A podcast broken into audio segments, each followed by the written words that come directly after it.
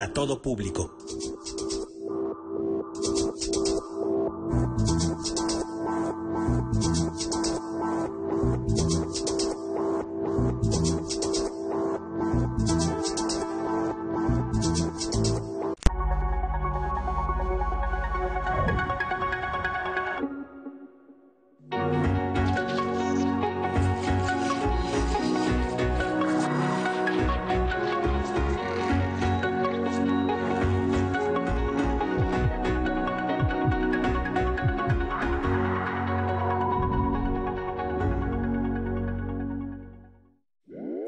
El síndrome premenstrual, según tengo entendido, es cuando los días antes de que ya va a empezar tu ciclo menstrual. Depende de cada mujer, este, son síntomas distintos. Uno de ellos podrían ser cólicos, eh, inflamación abdominal y podría ser mm, a veces náuseas. Sí, los síntomas del síndrome premenstrual es dolor de cabeza, dolor de cintura, cólicos. La verdad no, eh, pero bueno, pues lo básico, ¿no? Que son cólicos premenstruales, el dolor de espalda baja y bueno, entre otros síntomas como mareos o hasta inclusive migraña. Los síntomas que llegamos a tener antes, cansancio, vientre inflamado, dolor de cintura, este, barritos que nos llegan a salir. Que es el periodo que, que padecemos como mujeres previo a que llegue nuestro periodo menstrual, que se deriva con muchos síntomas. Bienvenidos a Diálogos en Confianza. Gracias por estar con nosotros este lunes con este tema interesante, este tema que afecta a todos. Prácticamente todas las mujeres que nos están viendo se van a sentir identificadas, pero saben que todos los hombres que nos están viendo y que espero que las mujeres los pongan a ver más adelante, creo que es importante que comprendamos y tengamos empatía por algo que es natural. Eso es, hay que ser empáticos con este ciclo que pasa y enterarnos, porque luego sucede mucho que los hombres pues no queremos saber de eso y se dice, de eso no se habla. Y saben qué, sí se habla, es biología, es naturaleza y estamos aquí contentos de recibirlos en Diálogos en Confianza. ¿Cómo estás, Citlali? contigo aquí en Diálogos en Confianza con este tema tan importante que es entre mito y realidad. O sea, si es verdad o no es verdad, si nos pasa o no nos pasa. Y yo sí voy a compartir la experiencia de que sí pasa y a veces pasa con manifestaciones impresionantes que realmente sí merman la calidad de vida y nos dejan de ser poco productivas. Pero bueno, de todo esto vamos a hablar hoy con nuestras especialistas, Pepe. Ya sabes, como siempre, y ya sabe usted en casa, como siempre, los quiero invitar a que nos escriba a través de todas nuestras redes sociales. Estamos transmitiendo en vivo ahorita a través de Facebook Live, a través de YouTube. Nuestro material se está subiendo de manera instantánea a Instagram y a todas nuestras redes sociales. Y también tenemos el centro de contacto con la audiencia, por si no le gusta tanto la era digital y quiere llamarnos por teléfono como antes, al 55 51 66 40 00, que seré la voz que traiga todos los comentarios de usted a este foro con nuestros especialistas. Recuerde que este programa es suyo, es de confianza y lo hace usted, Pepe. Perfecto. Quiero agradecer, como todos los lunes, están con nosotros nuestros intérpretes de lengua de señas mexicanas, Itzel Cañeda, Alberto Mújica y Lía Vadillo, que están como siempre con nosotros repartiendo información. Y quiero dar la bienvenida a nuestras invitadas que nos acompañan el día de hoy. En primer lugar, la doctora Norma Velázquez Ramírez, gracias por estar con nosotros. Gracias por la invitación. La doctora es ginecobstetra, coordinadora de salud reproductiva y consulta externa del Instituto Nacional de Perinatología Isidro Espinosa de los Reyes, el IMPER. Quiero dar las gracias también que está con nosotros una vez más la doctora Miriam Negrín. Doctora, bienvenida. Ginecobstetra y laparoscopista, representante de educación comunitaria para México y el Caribe en la Federación Latinoamericana de Ginecobstetricia. Y la doctora Guillermina Mejía, bienvenida. Gracias. Médica de adolescentes. Bueno, pues este tema, yo creo que, ¿qué opinan que lo que dije que los hombres tenemos que saber? ¿Cuánto sucede que de verdad somos muy pocos los hombres que nos interesa el tema y nada más dice, ah, está en sus días? Que me parece primero que nada es un comentario misógino, un comentario ignorante. Porque por ahí hay un autor, les voy a decir el nombre más adelante, no me acuerdo quién era, que decía, el síndrome premenstrual es cuando las mujeres tienen derecho a estar como los hombres el resto del tiempo. O sea que hay que caer en cuenta que esto es algo normal. ¿Qué opinan de esto?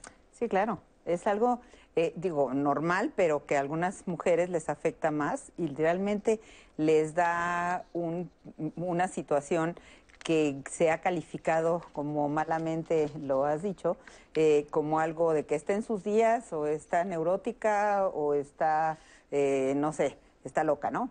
Y, y realmente no es así. O sea, puede ser que algunas mujeres tengan más afección y que necesitan ayuda, pero siempre hay posibilidades de sentirse mejor. Entonces, es algo que la mujer siente que puede ser diferente dependiendo del nivel de los síntomas. Habrá mujeres que los síntomas sean muy leves y que no les creen ningún problema, puedan seguir con su vida. Habrá otras que realmente les dificulta su vida diaria y necesitan ayuda. Entonces es bien importante, vamos a ir un corte ahorita, pero que sepamos que es este síndrome premenstrual. Acuérdense que la menstruación ocurre cada 28 días, ahorita me van a corregir ustedes, más o menos, pero es un ciclo. Y es el ciclo perfectamente normal, no es que esto sea algo anormal porque dicen, estén sus días pobre, quitémonos esto, quitemos esta manera de pensar, aceptemos las cosas como son, comprendámoslas y que se vale que se sientan mal y vamos a ver por qué se sienten mal, como dijo la doctora, hay mujeres que les va peor unas que otras y luego con el tiempo esto tiende a desaparecer. Pero vamos a hacer un corte ahorita y regresando vamos a hablar exactamente de qué es lo que pasa, vamos a arrancar con una cápsula, no se vayan, vamos a un corte y regresamos con ustedes.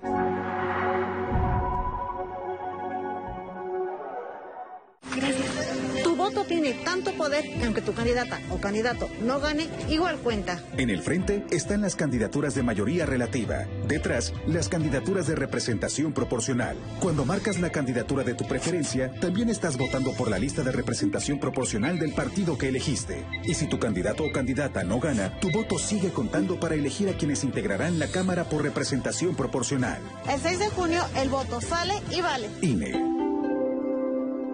En estas elecciones implementamos estrictas medidas para prevenir contagios en las casillas. Siempre deberás usar cubrebocas y respetar la sana distancia. Te aplicarán alcohol en gel al ingresar y al retirarte.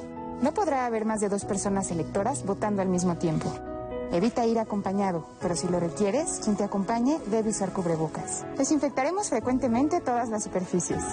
Por todo esto, este 6 de junio votar es seguro. Contamos todas, contamos todos. INE.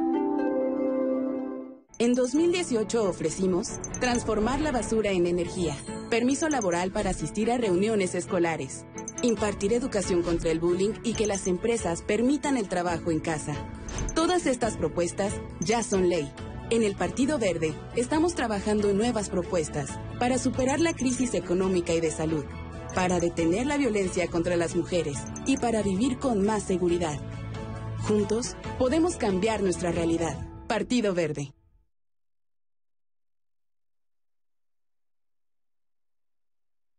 Marco Antonio Santos Castañeda desapareció en el municipio de Chapala, Jalisco, el 17 de diciembre de 2019. Humberto Baraja Centeno desapareció en el municipio de Chapala, Jalisco, el 25 de diciembre de 2019.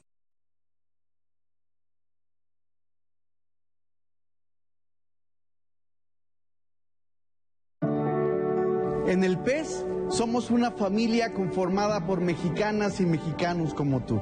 Una familia con valores, en donde todas y todos trabajamos por un mismo fin.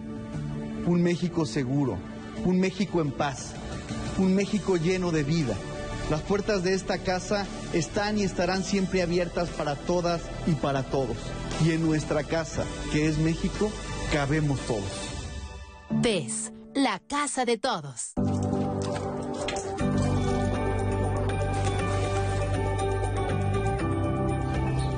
Porque queremos que sigas cuidándote. Ya puedes revisar en línea la lista nominal de electores. Hazlo en listanominal.ine.mx o en Inetel 804-33-2000. Tienes hasta el 10 de abril. Y si no estás en la lista nominal, pide una rectificación para que te incluyan. El 6 de junio, el voto sale y vale. INE. Cuando llegó la hora de luchar por la libertad y hacer que México siguiera adelante, ninguna de ellas, ninguno de ellos se echó para atrás. Con las medidas sanitarias pertinentes, sal y elige a quienes ocuparán los más de 21 mil cargos de elección popular. Para eso, debes recoger la INE que tramitaste o actualizaste. El último día es el 10 de abril.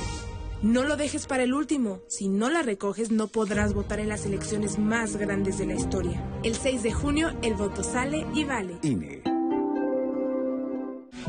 La memoria histórica nos constituye una memoria colectiva. Nuestra lucha ha sido en contra de la migración irregular. No tienes que ser un artista para hacer cultura, ¿no? Todo el mundo hace cultura todo el tiempo. Yo confío más en los republicanos porque ellos te dicen qué van a hacer. De buena fe, lunes, 20 horas.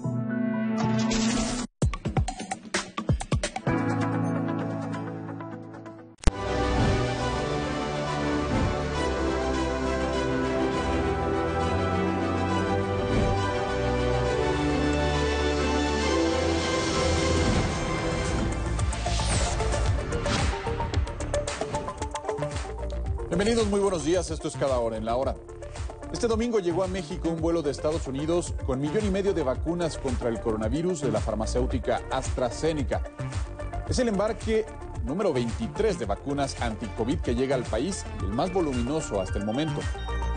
El un millón y medio de AstraZeneca que llegan el día de hoy son eh, pues vacunas que tenemos esta, esta semana más de 4 millones solamente llegando al país eh, en una sola semana y finalmente tenemos casi 12, más de 12 millones, 12 millones 300 mil vacunas ya aterrizadas en el territorio nacional. Y esta semana inicia la vacunación anticovid para adultos mayores en las cinco demarcaciones faltantes de la Ciudad de México. Álvaro Obregón, Benito Juárez, Cuauhtémoc, Tapalapa y Gustavo Amadero. Serán 25 sedes en las que se aplicará el antígeno y recuerde que para ser vacunado es necesario llevar CURP, identificación oficial o acta de nacimiento, así como comprobante de domicilio. De acuerdo al calendario de la Secretaría de Educación Pública, las vacaciones correspondientes a Semana Santa comenzaron el lunes 29 de marzo. Le comentamos también que la representación de la Pasión de Cristo, que tradicionalmente se desarrolla en Iztapalapa y que este 2021 cumple su edición número 178, se hará de forma virtual debido a la pandemia del coronavirus. Por ello lo invitamos a seguir la transmisión de esta presentación, de esta representación por la televisión pública en Canal 11, Canal 14 y Capital 21. En información internacional, el canal de Suez en Egipto se reabrió a la navegación de buques cargueros luego de que en la madrugada se logró reflotar parcialmente el enorme buque mercante Ever Given, que encalló hace seis días bloqueando totalmente el canal. Mientras tanto, en Reino Unido se registra el primer día sin fallecidos por COVID-19 tras medio año de muertes continuas. Esto representa un logro relevante para los británicos tras el cambio en la estrategia del gobierno de Boris Johnson para contender la pandemia. Y la cultura, la plataforma Contigo en la Distancia invita a seguir en casa y de, de manera virtual el concierto Fantasía para dos timbalistas y orquesta de Philip Glass a cargo de la Orquesta Sinfónica Nacional. Lo puede seguir en la página que está apareciendo en su pantalla. Todo en cada hora en la hora, a las 11 del día le tendremos más información y a las 2 de la tarde no se pierda el noticiario meridiano con lo más relevante del acontecer nacional e internacional. Siga con nosotros en el 11.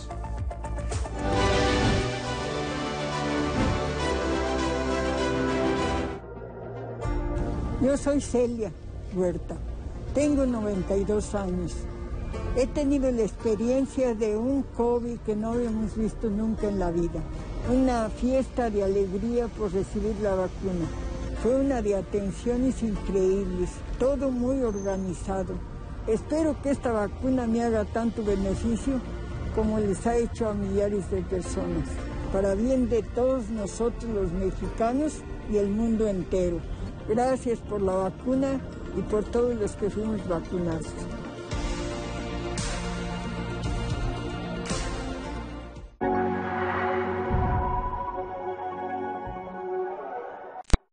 Bien, entenderemos como síndrome premenstrual a una serie de cambios físicos o anímicos que ocurren durante la etapa premenstrual, esto es, antes de la menstruación. Es importante comentar que la gran mayoría de las mujeres en edad reproductiva sufren de síntomas o de molestias premenstruales. ¿Y cuáles son las características o los síntomas o lo que estas pacientes pueden tener antes de la menstruación de una manera más frecuente? Pues estos síntomas son eh, retención de líquidos, puede haber antojos, bajo deseo sexual, cambios de humor, ya sea tristeza, irritabilidad, sensibilidad, tensión eh, emocional, cambios en el apetito, puede haber también fatiga, algo de dificultad eh, para la concentración y ansiedad, siendo estos eh, datos o estos síntomas los más frecuentes. Estos síntomas aparecen antes de la menstruación y qué tanto tiempo antes, pues esto generalmente inicia a la mitad del ciclo, quiere decir entre una menstruación y otra. más o menos por ahí en el día 14 del ciclo menstrual es donde pueden empezar a tener este, estos cambios eh, eh, físicos o anímicos y desaparecen de una manera eh, o se resuelven de una manera completa una vez que empieza la menstruación. Es importante también comentar que los síntomas inician después de la menarca, esto es después de la primera menstruación, y permanecen durante toda la vida reproductiva. ¿Cómo se puede evaluar este síndrome? Lo ideal es que el síndrome se evalúe de una manera prospectiva. Esto es, eh, en un, eh, yo estoy en, eh, en, un punto de mi menstruación, empieza mi menstruación, registro los síntomas que tengo, en qué momento del ciclo pueden estar ocurriendo y eso hay que llevarlo con el médico para que el médico pueda ser quien lo pueda evaluar. hay que descartar algunas otras situaciones médicas como alteraciones de la tiroides, alteraciones en el cortisol o alteraciones por supuesto, eh, hormonales. Entonces, básicamente es el conjunto de signos y síntomas que se presentan antes de la menstruación, pero yo les voy a pedir a las invitadas que nos expliquen qué es menstruación. Hay gente que probablemente no sepa qué es y queremos entender qué cambios hormonales y qué pasa en los ovarios y en la matriz, es decir, qué le pasa a la mujer durante la menstruación. Yo, yo quisiera, igual que como se los platico a mis pacientes, ¿no? Así como con peritas y manzanas es eh, los ciclos, tú bien decías, promedio 28, pero se pueden alargar inclusive 33, 34 días o acortar un poquito, 26, que esto entra dentro del rango de la normalidad. ¿Por qué? Porque los ciclos menstruales también eh, son muy sensibles a todas las cuestiones anímicas que cruzan las chicas a lo largo de, esta, de este periodo. Dieta, ejercicio, estrés, pueden alargar, acortar discretamente este ciclo menstrual. Entonces, yo les digo, los primeros cinco días, que es en promedio el, tiempo de sangrado de la menstruación, y en esta primera mitad del ciclo, eh, yo les digo que es eh, los estrógenos, ¿no? Y cómo es que llegan a la prepa o a la secundaria y le dicen, oye, te brillan los ojos. Y me veo al espejo y digo, wow, me queda muy sedoso el cabello. Y veo mi piel y la veo tersa y, me agrada. Y estoy en, en, ese momento estrogénico, para que se acuerden nuestras chicas, mamás, adolescentes. Viene este periodo de la ovulación, que en promedio sería 14 días, pero más o menos 5, por lo mismo, también es susceptible este momento de la ovulación, donde es el, momento en el que técnicamente es el momento de la fertilidad, pero también es el momento en que eh, pues toda esta cuestión de eh, la corporalidad se manifiesta. Y viene esta segunda etapa, que es a propósito del tema que tenemos, que es este momento progestacional disminuyen los estrógenos, pues alrededor después de esta segunda mitad de este, día 14 y empieza a incrementar, bueno, está incrementándose poco a poco la progesterona, pero tiene un pico máximo por ahí del día 20-22 y es cuando tenemos esta sensación que se me distiende el vientre, es que eh, estoy hinchada, es que hay retención de líquidos, es que em, el cabello ya no me quedó tan lindo como lo tenía, el cutis está un poquito más reseco y todo esto son en, parámetros, ya lo decía la doctora Lida, mayor, menor, pero que son datos físicos, que, tengo que conocer mi cuerpo. Y cuando hay una disminución de ambas hormonas, tenemos el ciclo menstrual. Y la menstruación, bueno, culmina, decía mi maestro en la, en la medicina francesa, es la menstruación es el llanto de un útero que no, que no fue. Que, no, fue, exactamente. Entonces, de alguna manera, esta ciclicidad permite que mientras más conozca yo estos cambios, más fácil puedo aceptarlos. Es decir, estoy en mi periodo progestacional, o sea, en esta segunda mitad del ciclo, bueno, pues hay que bajarle un poquito a la sal, hay que bajarle un poquito a los refrescos de cola, hay que bajarle un poquito a si toman vino tinto, que son eh, eh, alimentos que favorecen un poquito la retención de, sodio y que si ya de por sí la hormona, la, progesterona, provoca esa pequeña retención, bueno, pues de alguna manera saber que estos eh, signos y síntomas de dolor en los senos y demás, pues tiene que ver con esto. Y no verlo como una patología, no verlo como estoy enferma, porque también las chicas así, es que la segunda mitad me pongo enferma, ¿no? Y quienes hemos ido a provincia a atender gente, es que se ponen su mascada en la cabeza y, los fomentos en el estómago porque estoy enferma. No es una enfermedad, hay que reconocer este síndrome premenstrual. Bueno, eso es muy importante porque además de, o sea, sí en algunas culturas sí pueden denotar que es como para marcar enfermedad, pero también es un cuidado especial que se le da en algunas comunidades, por ejemplo en Oaxaca, a la época de la mujer y que de pronto pues ahora ya no se da. Eso es como para denotar que está un poco cuidando el puerperio, este, en, en, en algunos casos, pero también en el síndrome premenstrual como para cuidarse más y tener como remedios naturales. Es parte de la medicina mexicana. Bueno, yo creo que también es importante como diferenciar, bien comentaba la doctora, que el periodo del ciclo son cambios que son funcionales, fisiológicos.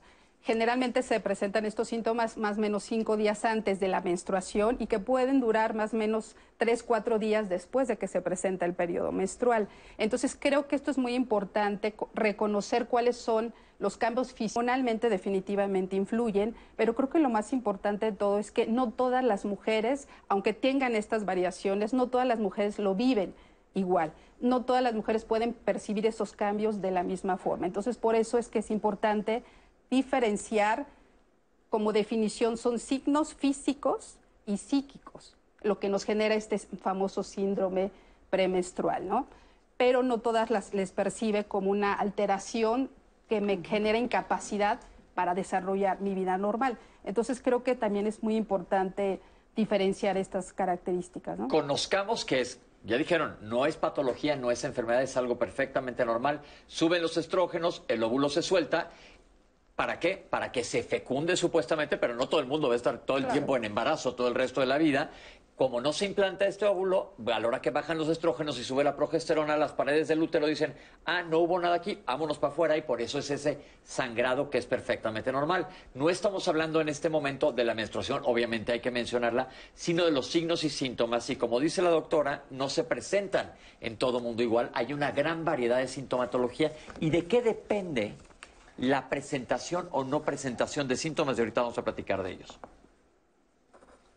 ¿Quién quiere platicarme de eso? Bueno, pues depende, depende, de- depende del... eh, hay receptores estrogénicos y receptores progestacionales y hay mujeres que tienen cierta mayor susceptibilidad a que estos receptores progestacionales que están también a nivel cerebral, hay algunos neurotransmisores como la serotonina que tienen estas, estos cambios que dependiendo de estos receptores van a producir un efecto secundario mayor o menor. Esta susceptibilidad a veces es heredada, a veces es personal y esto va a hacer que los síntomas psicológicos, emocionales, se presenten en mayor intensidad o en menor intensidad.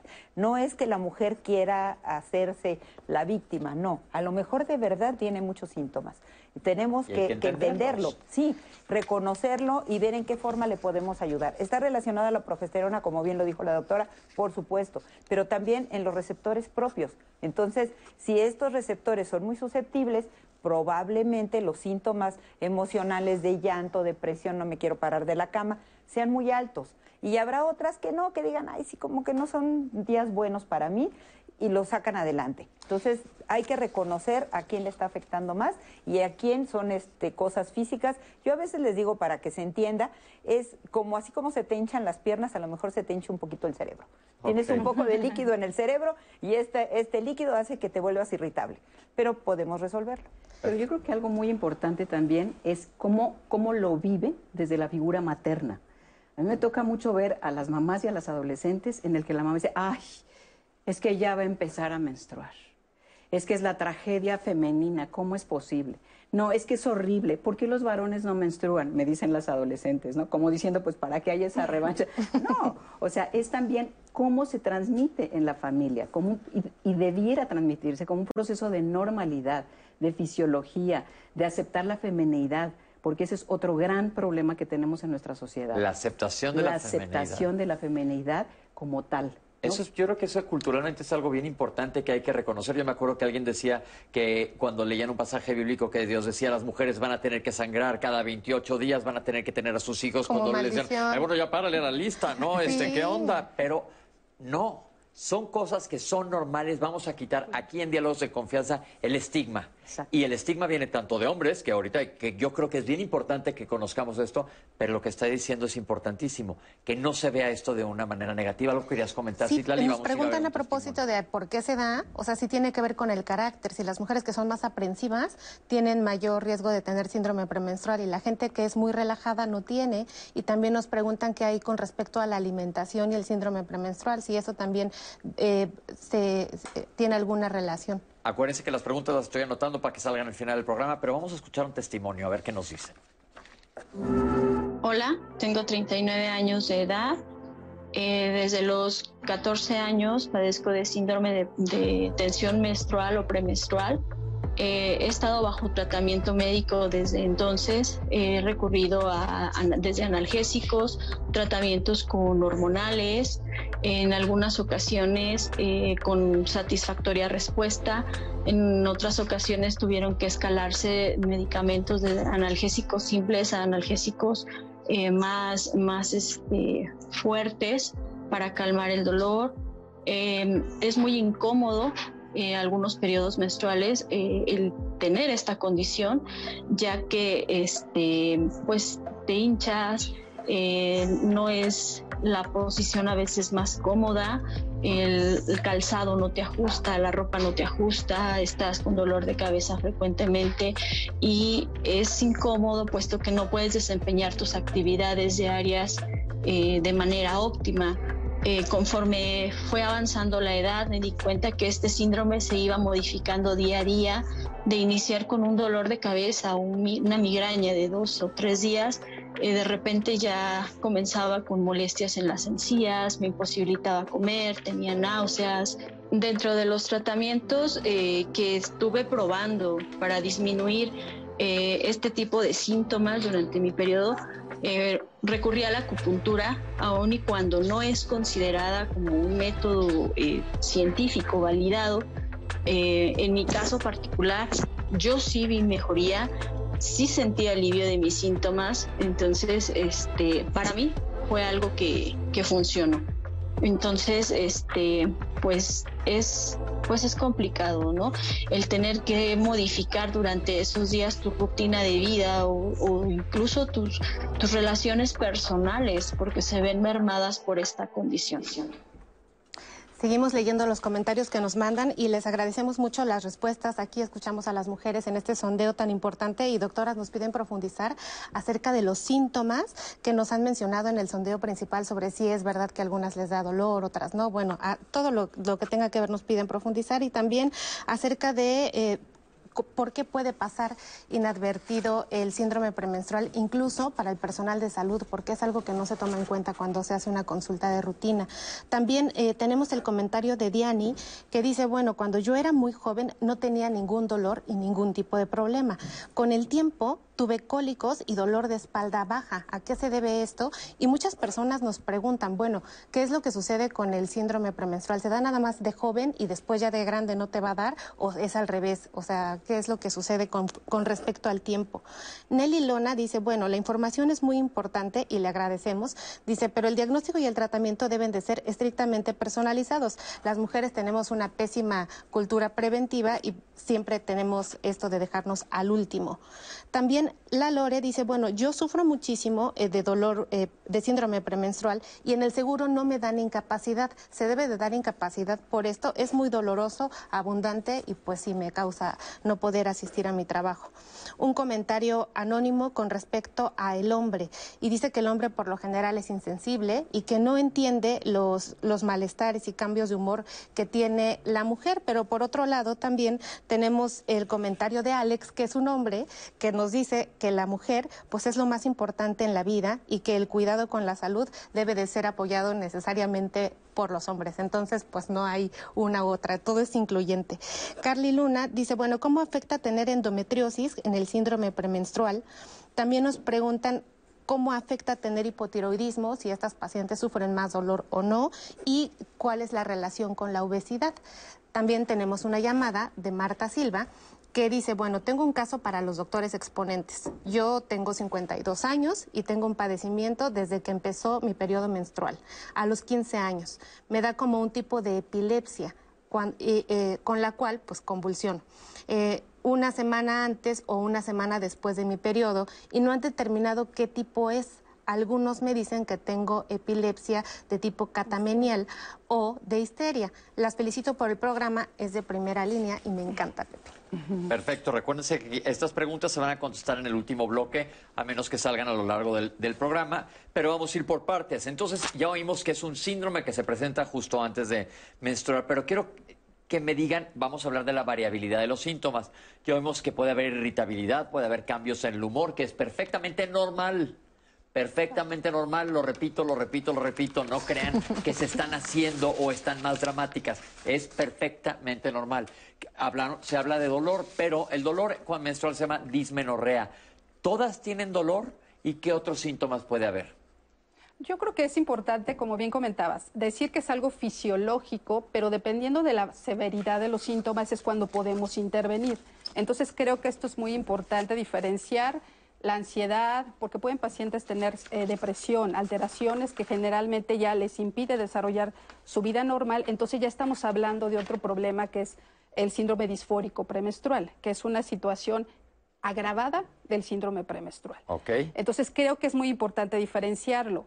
Dolor eh, puede tenerlo, pero también hay que diferenciar que no sea un problema de endometriosis o otro tipo de dolor durante el periodo menstrual y que generalmente no se quita cuando va pasando el periodo. Puede ser que se presente de forma frecuente. Entonces, yo creo que identificar, al eh, como bien decías, nerviosismo, ansiedad, un poco de la habilidad emocional, eso podría ser algo normal.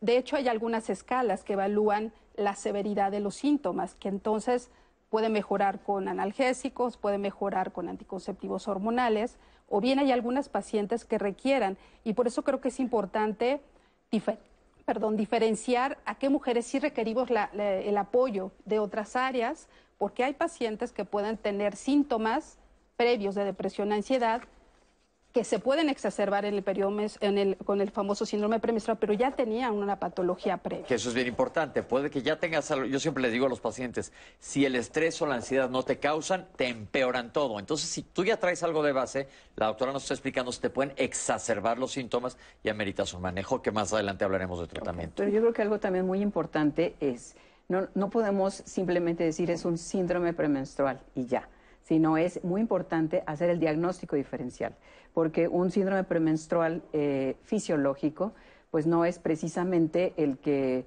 no lo atendamos o inclusive que decían este, dar una incapacidad, ni mucho menos. Hay que hacer diagnóstico diferencial, tiroides, cortisol, desde el punto de vista de salud mental, eh, depresión, ansiedad, y para todo esto hay escalas.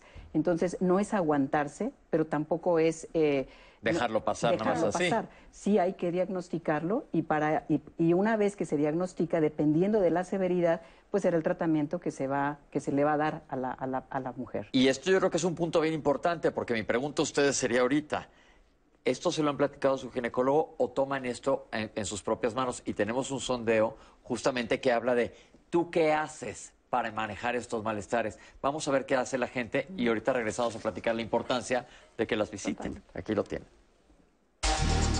Yo sí, pues eh, me doy cuenta en el humor, eh, dolor eh, en algunas partes de mi cuerpo, en los senos y en el área del vientre. Pues a mí me duele mucho el vientre y la cabeza. Y pues me tomo cualquier analgésico y es como se me quitan.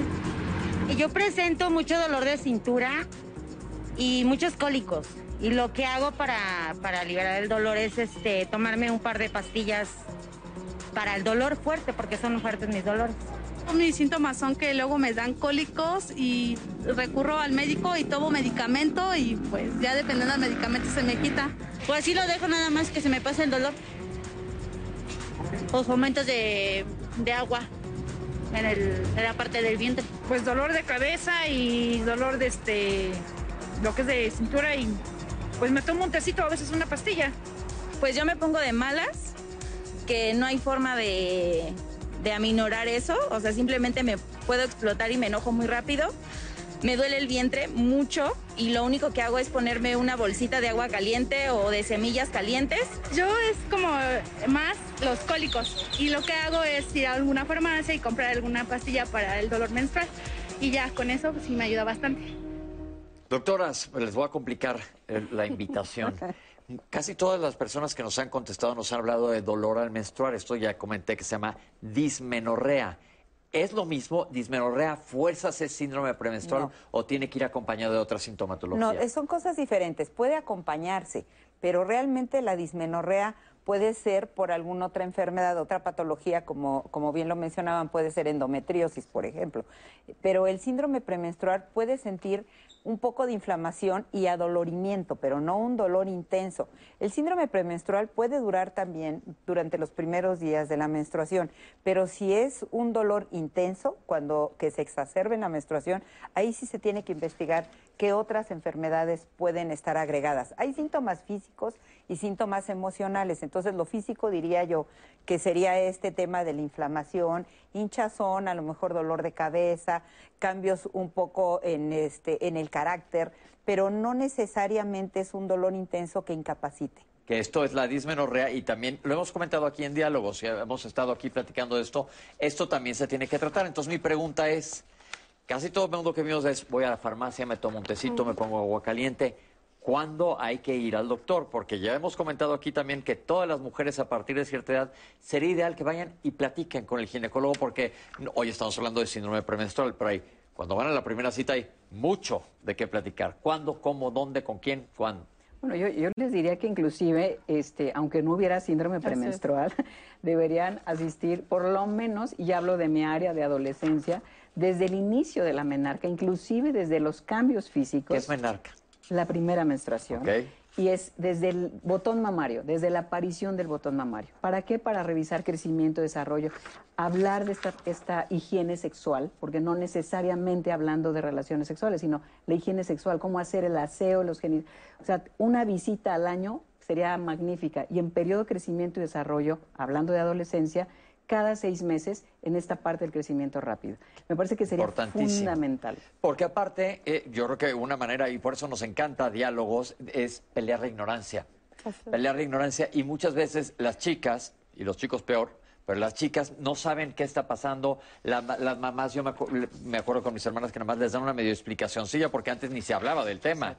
Este, y más atrás en la época mi mamá decía, me contaba ya que las mandaban ahora sí que, que al ruedo sin tener ni idea ni qué iba a pasar. Y es bien importante que conozcamos nuestro cuerpo y sepamos qué es lo que está sucediendo y lo mejor es acudiendo con el especialista. Entonces lo ideal sería desde que empiezan los síntomas de los signos de adolescencia, desde el botón mamario, la primera menstruación, que al especialista y platiquen qué tan conveniente, chequen lo que voy a decir, es que vayan con las mamás o que vayan solas, porque muchas veces el hecho de estar con el papá les limita mucho la inquietud de, hacer preguntas. Bueno, creo que esto es muy interesante. La verdad es que yo preferiría que fueran ambas, porque muchas de la información que tú le das al adolescente, sí, ella lo percibe de una forma, pero la mamá puede percibir estos antecedentes, tabúes sobre cómo vivió su menstruación, cómo vivió todos estos síndromes. Entonces creo que sería una forma que a veces puede ayudar que ambas vayan para, para que la, mamá también, y de hecho a veces nos dicen, ay doctora, yo nunca sabía. Exacto, yo no sabía, exactamente, entonces para no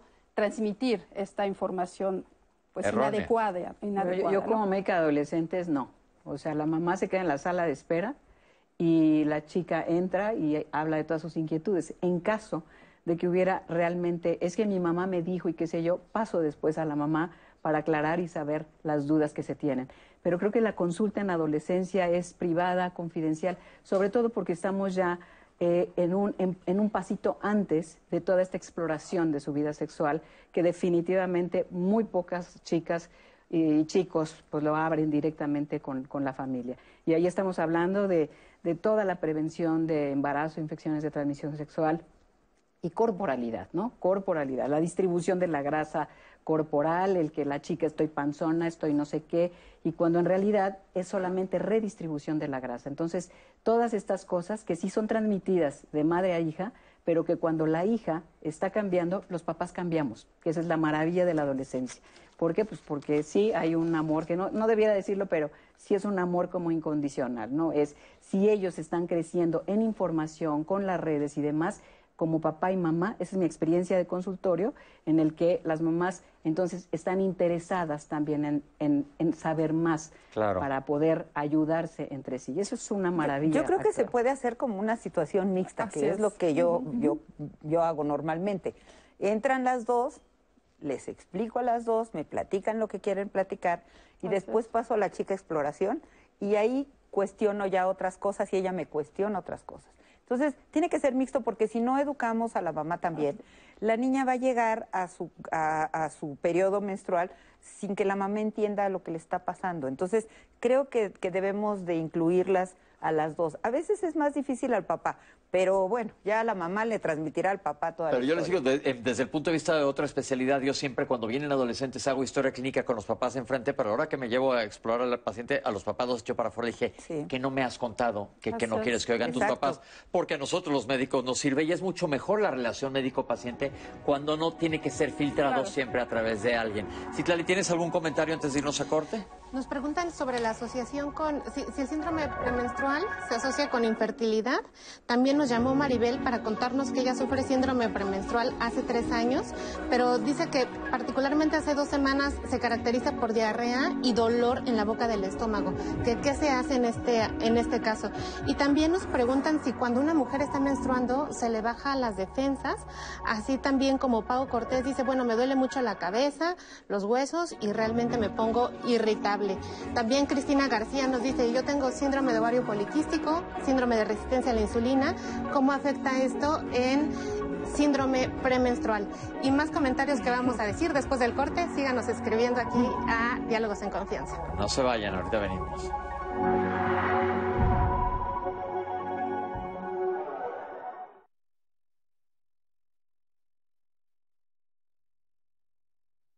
Marco Antonio Santos Castañeda desapareció en el municipio de Chapala, Jalisco, el 17 de diciembre de 2019. Humberto Baraja Centeno desapareció en el municipio de Chapala, Jalisco, el 25 de diciembre de 2019.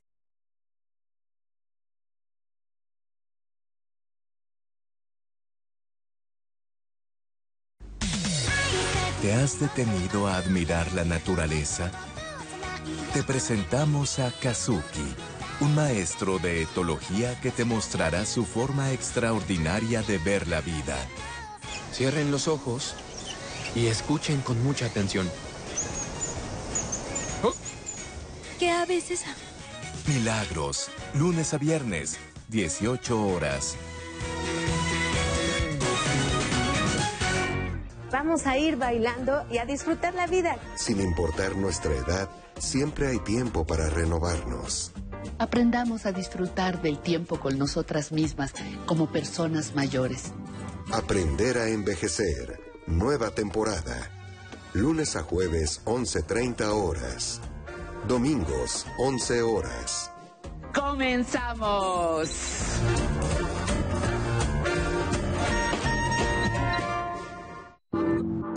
Clasificación A. Contenido apto para todo público.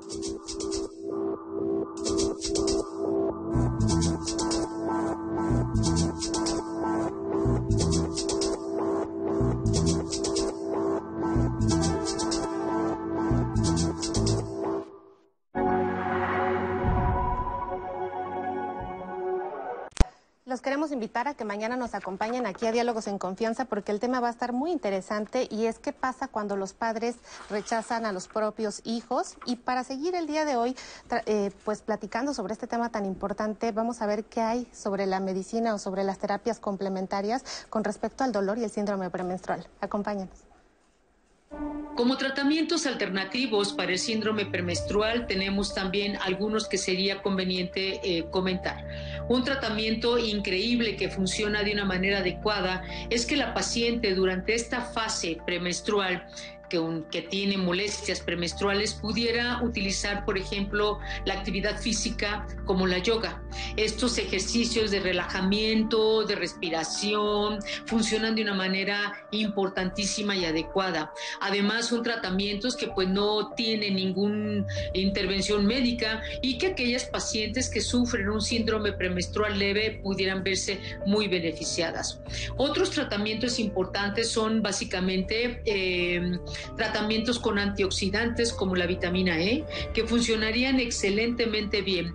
No se tiene mucha experiencia desde el punto de vista científico, como lo pudiéramos tener con los otros tratamientos eh, formales, como los anticonceptivos orales combinados, pero hay datos científicos que estos tratamientos con antioxidantes pudieran funcionar adecuadamente. Y si unimos, por ejemplo, el tratamiento de antioxidantes con yoga, podría funcionar de una manera adecuada. Estos eh, ejercicios que ayudan a la paciente a respirar, a controlarse, eh, auxilian de una manera excelente a nuestras pacientes. Mi recomendación es que usted vaya con su médico para que su médico pueda adecuadamente diagnosticar un síndrome premenstrual y no pasemos por alto un tema médico que puede tener como base la paciente y se pueda tratar de una manera adecuada y puedan encontrar un buen tratamiento que calme estas molestias tan importantes del síndrome premenstrual. Me encanta, gracias doctora, que nos comente de estas oportunidades terapéuticas que están más fácil y al alcance de la mano de todo mundo. Pero estábamos ahorita comentando en el corte que hay que romper mitos que existen. En primer lugar, por ejemplo, yo decía, cuando alguien está embarazada dicen, ya se alivió. Pues se alivió de qué? Si no estaba enferma. Tan, tan, no, tan nada enferma que inmediatamente nació alguien. O sea, no es enfermedad. Igual aquí no es que esté enferma la persona, la menstruación es algo perfectamente normal. Todo este tipo de tratamientos del que nos habló la doctora, ¿qué tanto lo aceptan y qué tanto las generaciones anteriores están abiertas a escuchar que esto es algo normal y podamos romper con mitos y leyendas tradicionales? Pues yo creo que es algo eh, común que la gente tomara esto como si fuera enfermedad y no lo es. Tenemos y las mamás les cuesta trabajo, pero, pero ya lo están empezando a modificar desde su perspectiva cuando tienen la información correcta y cuando saben que esto es un ciclo, que es hormonal y que va a pasar. No quiere decir que lo menospreciemos, eso quisiera dejarlo muy claro. No es como que diga, ay, no, seguro que no sientes nada, es psicológico. No es psicológico, es real, es físico y tenemos que empezar a, a manejarlo como algo que puede ser tratado cuando los niveles de molestia son intensos. Hay que acudir al médico, hay que tratarlo. Las opciones terapéuticas que dio la doctora Lira son muy buenas. El utilizar antioxidantes, el hacer ejercicio, el tener dinámicas de meditación puede ayudar, pero habrá quienes no, que necesiten ya tratamientos hormonales, por ejemplo. Lo que no se vale es que haya una opción de tratamiento y la mujer diga, ay no, yo prefiero no tomar nada bueno, pues entonces no quieres ayuda. Exacto. no quieres hacer, ya hago ejercicio, ya este medito, pero me sigue me sigo sintiendo mal. Bueno, pues entonces no quieres ayuda, intenta la ayuda. Vamos a hablar más adelante de los tratamientos médicos que existen, pero quiero que me platiquen un poco qué tanto influye, ya dijimos que son reales los síntomas, pero cuando alguien está estresado o en una paciente que es muy angustiada, ¿qué tanto se exacerba la sintomatología y qué importancia tiene manejar esta parte emocional? Bueno, yo creo que eso, eso es importante identificar un poco la sensibilidad individual. Eh, en medicina sabemos que no hay recetas de cocina, pero sí tenemos que individualizar dependiendo de las condiciones de cada paciente. Entonces, sí es cierto que hay mujeres que tienen ansiedad, entonces probablemente van a vivir de forma un poco más exacerbada este síndrome, pero de hecho también se considera que, por ejemplo, si hay mujeres que tienen síndrome o tuvieron eh, depresión posparto, no a todas las mujeres les da depresión posparto. Entonces, ello significa que va a vivir eh, esta enfermedad de forma particular y de acuerdo a algunas estadísticas se ha visto que hasta un 30% mujeres que tuvieron eh, síndrome, perdón, depresión posparto pudieran desarrollar posteriormente este síndrome premenstrual por una pregunta que hicieron. Si ya pasé mi periodo, no tenía nada, entonces ahí es cuando uno evalúa que hay cierto componente eh, emocional. emocional que influye definitivamente. Y ojo, lo acaba de decir la doctora, emocional también es real. Y cada vez lo decimos aquí, casi todos los lunes en diálogos, que antes lo emocional lo echábamos para afuera de la ventana. Y ahora se reconoce como aparato digestivo, sistema cardiovascular, aparato respiratorio. La emocionalidad también tiene que ver e influye definitivamente en todas las áreas de la vida. Eh, estas terapias de las que acabamos de hablar como alternativas o coadyuvantes, ¿qué tan efectivas son cuando se llevan bien eh, eh, o adecuadamente? Porque hablaban de tomar antioxidantes, pero como decíamos y vimos un programa ya de de dietas, que los antioxidantes son muy buenos, una dieta balanceada es muy buena, pero las berries, que por un lado son carísimas, que son buenos antioxidantes, que tampoco te vas a comer una cubeta de esto. Pero fíjate, yo, yo, voy a insistir un poco en lo fisiológico del síndrome premenstrual. Ok. Y voy a insistir porque, como lo vimos en las chicas de la cápsula, o sea, realmente cualquier signo o síntoma que se presente en este síndrome premenstrual, yo creo que nos ocupa al 100% de las mujeres. o una discreta eh, dolor abdominal o, o esta molestia o un poquito de retención de líquidos o me siento un poquito inquieta o sabes qué, hazte tantito para allá porque estoy de malitas, ¿no? Como dicen mis pacientes. Entonces, creo que es de suma importancia el que se, se ponga en el parámetro de lo fisiológico. Es, sí, tenemos hormonas que bajan, suben, estrógenos, progesterona, que tienen efectos directos sobre el cuerpo y que de alguna manera, yo insisto, en conocer mi cuerpo, que conozcamos cuando yo estoy en esta segunda fase del ciclo, que ya sé que retengo un poquito de líquidos, pues le voy a bajar a la sal. Entonces depende del conocimiento también eh, individual de nuestro cuerpo. Cuando los signos y síntomas son estos dolores que escuchamos, estas migrañas, este, to- todo esto que ya no lo podemos considerar dentro de lo fisiológico y que en las escalas y con los rangos que tenemos en la clínica, lo que requieren es ir con su médico. ¿Para qué? O su médica, para tener un- una eh, veracidad si realmente es un síndrome premenstrual exacerbado, porque está estresada o por lo que sea, o realmente tenemos una endometriosis o tenemos eh, un eh, hipotiroidismo o algo diferente. Entonces es algo perfectamente normal. Eso quiere decir, cuando la doctora se refiere a que es fisiológico, es normal. Pero es importante que sepas que te va a pasar. Es importante que si están exacerbados los síntomas, haya tratamientos. Por eso no podemos, no puedo hablar de que se va a dar un tratamiento para algo normal. Es como decir, eh, me dan ganas horribles de ir al baño súbitamente. Pues también ir al baño es perfectamente normal. ¿Qué haces? Pues vas al baño. Pero tengo que reconocer que cuando tengo ganas, pues hay que ir. Cuando se trata el ir al baño cuando estás estreñido o tienes diarrea, cuando se sale de la normalidad un poco, pero hay que establecer la- los parámetros normales para cada quien. Y eso conociéndose. Sí, y creo que este es un punto bien importante porque, como repetimos, no todas las mujeres el mismo dolor puede ser tolerable y para otras el misma severidad del dolor no, no es tan tolerable. Entonces, creo que en este sentido es individualizar, que reconozcan si le altera la funcionalidad.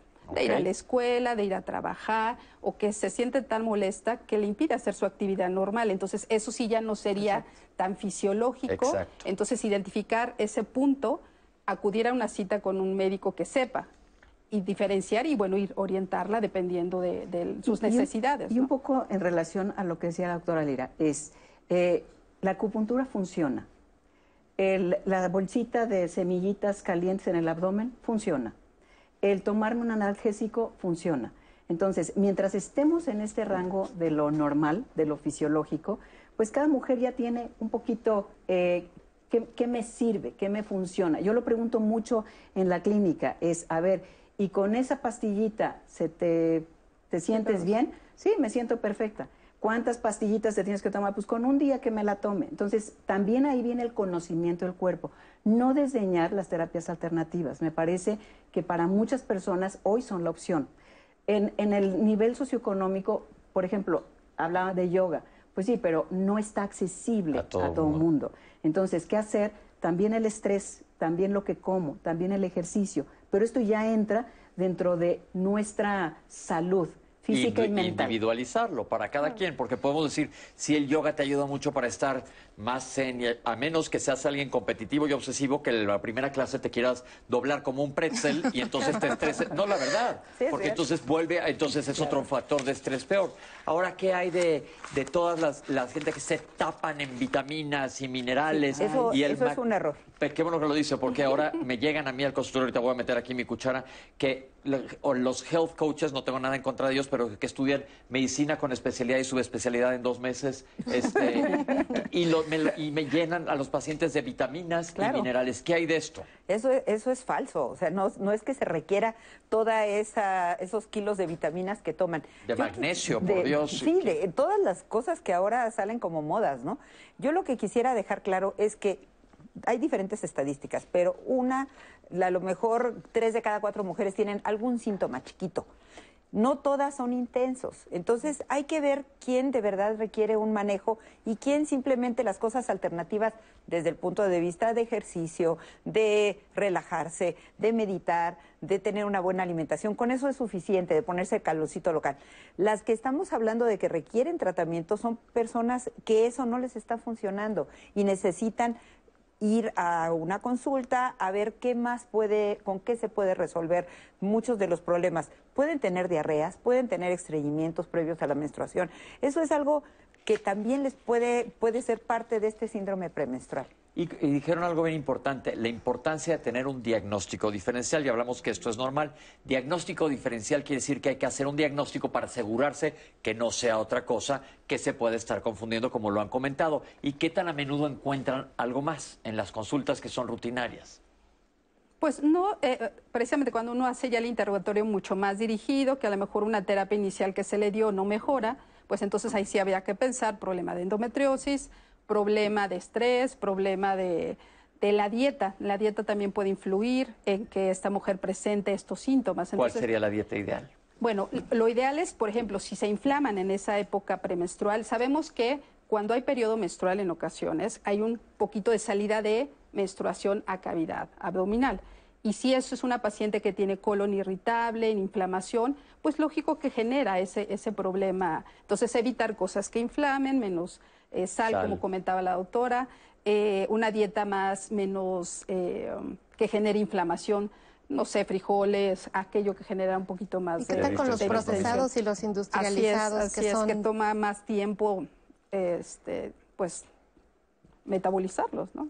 Entonces creo que pudiera ser una, una situación que Oh, se puede manejar. perfecto. y bajo en sal. Sobre Bajo todo, sal, bajo sobre en todo, sal, es muy importante. Porque la sal hace que haya retención de líquidos y como dijimos, eso es parte de la Y, y de- fisiopatología. y las de esto. adolescentes que le ponen Valentina, Sí. chamoy, chamoy, y no, eso, bueno, Les va mal. puro. ¿Y por qué las adolescentes les cuesta más trabajo adaptarse al principio? Porque están reconociendo las Claro. apenas. Entonces, ellas venían de la niñez, no sabían qué eran las hormonas y de repente les llega la bomba hormonal que su, or- su ovario está empezando a, a producir y entonces es el, el- como el encuentro con algo que no conocían y por eso se sienten más mal. Conforme pasan los años, la mujer se va adaptando a estos cambios y los va tolerando, como les decía, a veces más, a veces menos, a veces algunas personas ni siquiera los toman en cuenta porque, porque se van adaptando a ellos, ¿no? Entonces, volvemos a que estamos hablando de algo que es perfectamente normal. Y mi pregunta es hacia usted- a ustedes es si a través de los años, cuando las mujeres empiezan a reconocer su cuerpo y saben cómo están, dejan de tener este síndrome premenstrual, tiende a desaparecer con los años o se vuelve algo tan cotidiano que ya no tiene la importancia que cuando empiezan a reconocer las hormonas. Depende de la intensidad. Así es. Depende de la Sí, intensidad sí, de ellos. Sí, pero yo diría que, que en el momento en que se va asumiendo y se va reconociendo y conociendo el cuerpo de cada quien, se va tomando de manera diferente. Yo, yo tengo pacientes que dicen, ¿saben qué? Por ahí del día 22, Déjenme este, no me molesten, ¿no? Y también tengo novios que dicen, ya sé que ese día, este, mejor tú en tu casa y yo en la mía, ¿no? Entonces, Porque aparte irritabilidad las hemos tenido todos, hombres y mujes, y los y entonces sabemos, pero si ya sabes que hay una condición que te lo esté causando, pues no le estés no le estés molestando. La- La verdad, porque también hay que reconocer cuál si a nosotros nos pasa, si hoy vengo de malas que digo Nada más no me no- estoy de malas, se vale, somos humanos, son emociones, pero aquí hay algo fisiológico que lo está causando. Y regresando a la importancia, la- lo que acaba de decir la doctora es bien importante. Estas dietas que tienen los adolescentes de en la tarde voy a ver la tele y toman una bolsa de papas con algo digno de que te perfore todos los órganos. Este, no sé por qué está de moda, porque yo que soy gastroenterólogo lo veo, no lo veo tanto en adultos, pero es importante, pero tratar de evitar esto porque pues en primer lugar están cargados de sodio, por un lado, entonces te puede contri- contribuir a la sal. Los irritantes pues no creo que ayuden mayormente. Los lácteos porque luego se satanizan mucho, ya tuvimos un programa eh, de alimentación, lo pueden ver en YouTube, que la leche no es mortal como mucha gente decide. Pero ¿qué pasa con los lácteos? Pues ahí depende un poco esa tolerancia que tenga las, los, la- el propio individuo, ¿no? Pero si le pones esto que comentaba, chile, irritación, pues lógico que cualquier alimento, a lo mejor hasta el caldo de pollo, te puede generar esa, esa molestia, ¿no? Entonces, yo creo que hay que individualizarlos, ¿no? Y no satanizar todo. Y además, ¿sabes? Este, yo tengo por ahí mi truco. eh, el color rojo de los colorantes eh, eh, requiere de mayor proceso de metabolismo. Entonces, eh, por ejemplo, todas estas salsas que tienen pues, colorantes rojos, cromo y mm, tienen sus números ahí los Rojo, no sé qué colorantes, número, sí. eh, requieren ma- mucho más eh, proceso calórico para poder metabolizarlo y estamos en crecimiento y desarrollo. Entonces yo les digo a los chicos, a ver, ¿quieres crecer? Deja de estar comiendo estas cosas, porque los, el, el punto uno que ibas a crecer, pues ya, y sí, y sí funciona, ¿eh? Así que lo- todos los colorantes rojos requieren un proceso metabólico. Y es que no es de un día, o sea, no me siento a ver la tele hoy para comer palomitas con estas, con esos colorantes. Es a veces diario. Sí, claro. ¿no? Y es todos los días, y es en la noche, y es a media tarde. Entonces, son productos químicos que realmente No es lo deberían estar proscritos en esta etapa de la vida. Una pregunta. ¿La hidratación qué tan importante es? ¿Para esto tiene que ver con el síndrome premenstrual? ¿Ayuda a estar bien hidratado? Sí, claro, por, supuesto. Yo creo que el agua jala la sal y jala todo. sí. Entonces, tienen que estar tomando muchos líquidos. Creo que es un, un buen consejo también dentro de la dieta. Y, y hay una, una, así como el plato del buen comer, es la jarra del buen beber. Y la jarra del buen beber es mínimo litro y medio de agua sola. Al día. Porque de pronto lo interpretan como, después se vale, eh, sí, un, un- un litro de agua o de té o café, eh, medio litro de jugos, de zumos, zumos concentrados, de preferencia naturales, y dos vasos de lo que pueden ser los lácteos. Pero medio litro de zumos aguas también con el azúcar en eso, es una buena cantidad. Bueno, pero sí. por eso, por eso la jarra del buen beber es, si vas a consumir zumos, medio vaso. Si vas a consumir lácteos, dos vasos, y ahí incluye todos los lácteos. Ahora la- las leches que están todas de moda. Que no son leche, leche de Entonces- almendra, leche de coco, eso no es leche. sí. Exacto. Entonces, Entonces, pero mínimo de agua, un litro y medio, y esto es Organización Mundial de la Salud, la jarra del buen beber. y ayuda para todo, estar Para bien todo. hidratado, que es algo que nos olvidas. Y hay que reducir el café también, porque para el síndrome premenstrual no le ayuda. Alcohol y café. Tenemos que reducirlo. Sí, sí, sí, sí, el café. Salud. Salud, salud.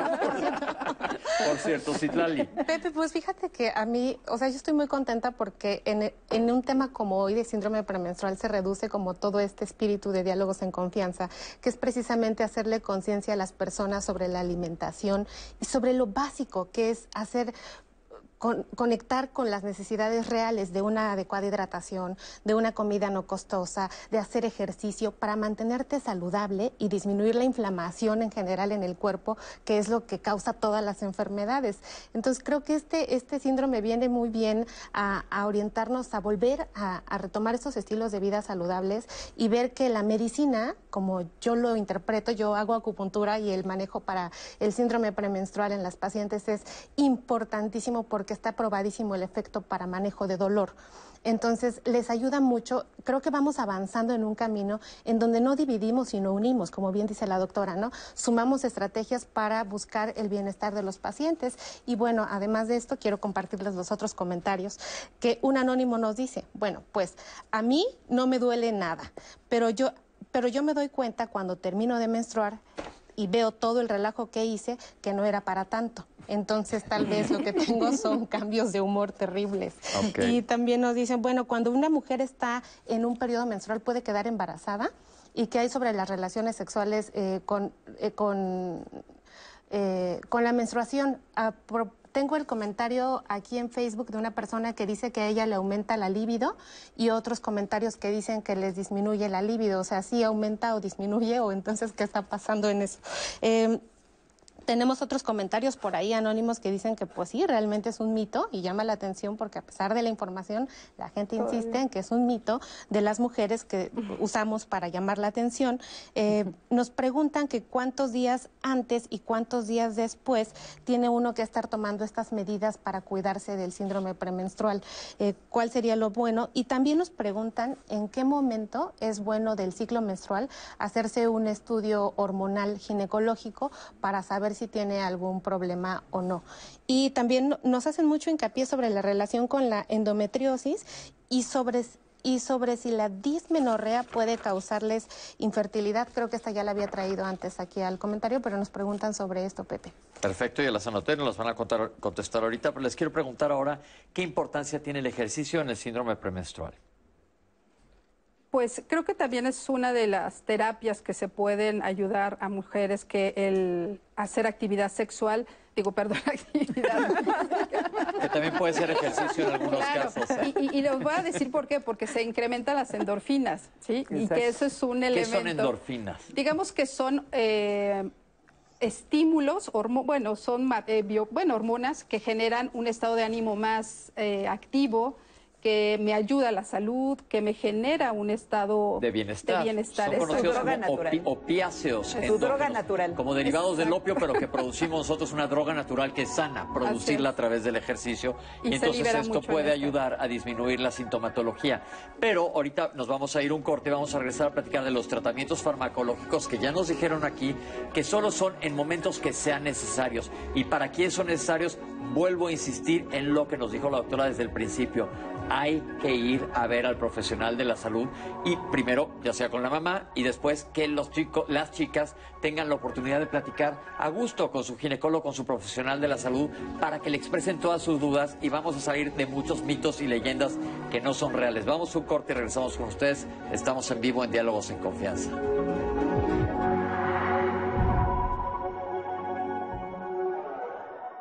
Duele todo lo que estamos viviendo. Duele hasta el alma. Pero si algo tenemos las y los mexicanos, es que siempre nos unimos y salimos adelante. Así que no importa si odias la política, lo que realmente importa es sanar a México.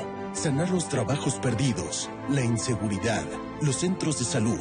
En RSP queremos sanarte a ti.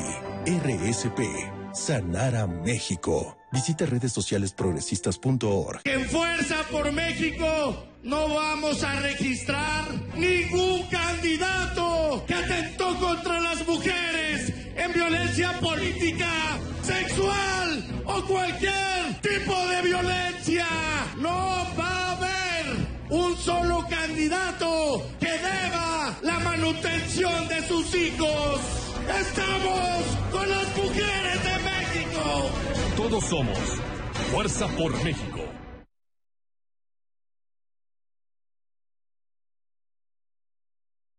Mario Vargas Osnaya desapareció en el kilómetro 41 de la autopista Querétaro-Salamanca, estado de Guanajuato, el 24 de diciembre de 2020. Mario Vargas Cedillo desapareció en el kilómetro 41 de la autopista Querétaro-Salamanca, estado de Guanajuato, el 24 de diciembre de 2020.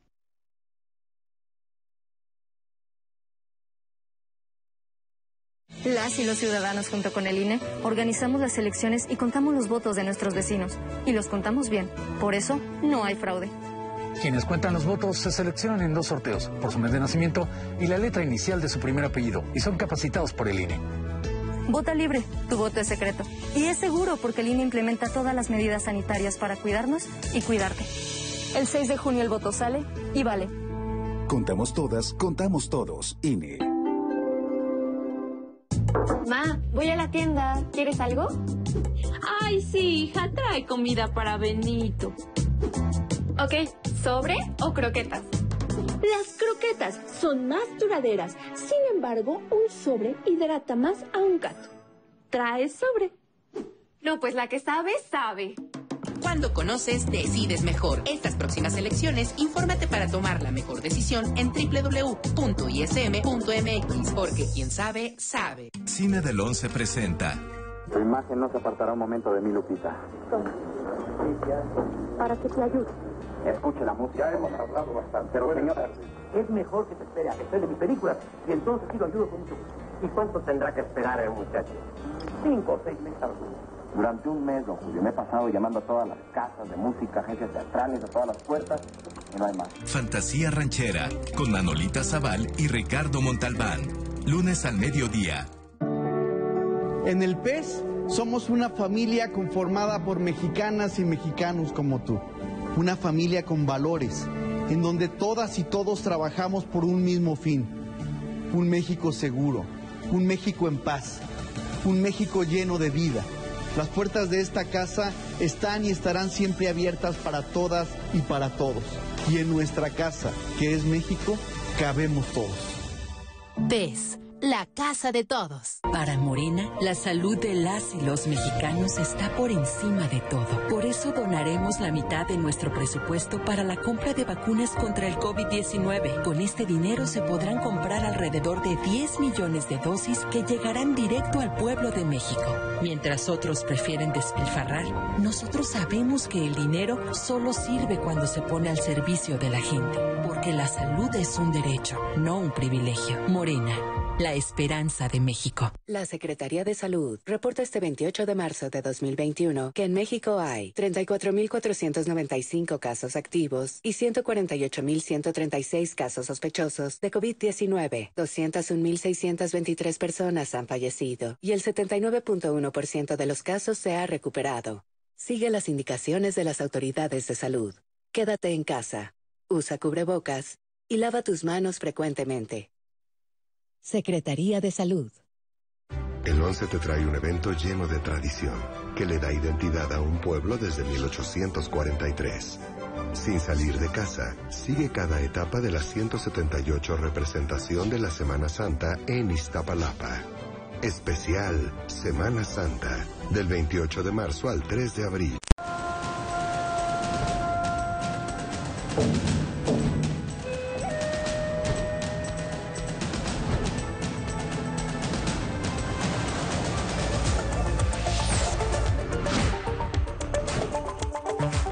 Gracias por continuar con nosotros. Esto es cada hora en la hora.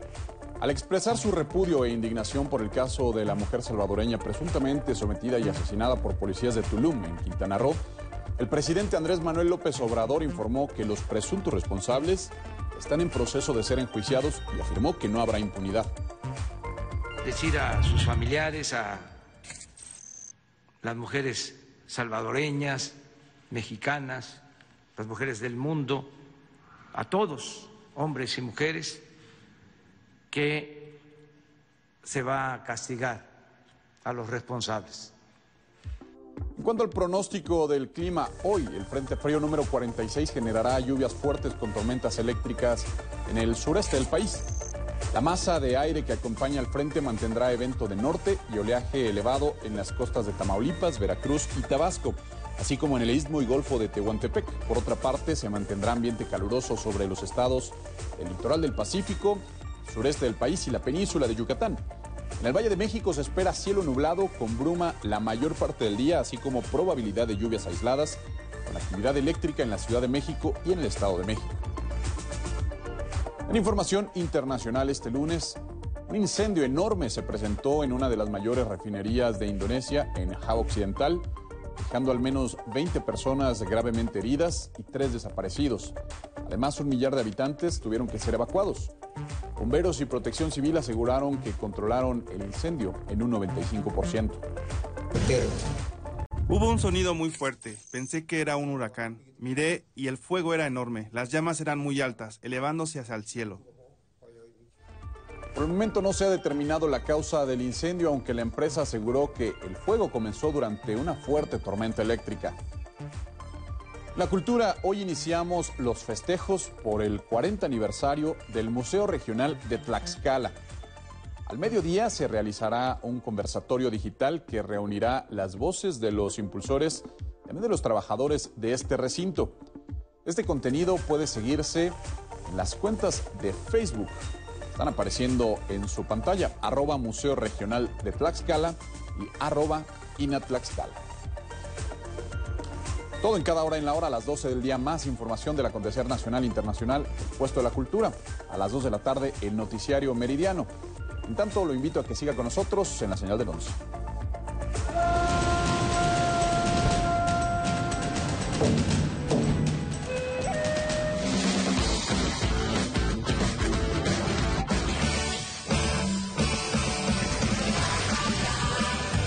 Alexia Ávila se mete a todos los rincones para investigar temas no tan conocidos que son sorprendentes. De todo. Lunes a jueves, 18.30 horas.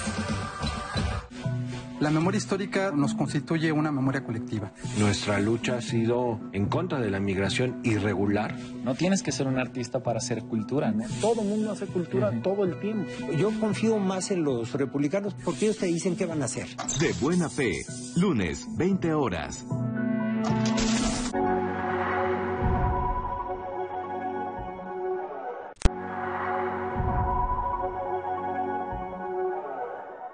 Los ciclos, tú bien decías, promedio 28, pero se pueden alargar inclusive 33, 34 días o acortar un poquito, 26, que esto entra dentro del rango de la normalidad.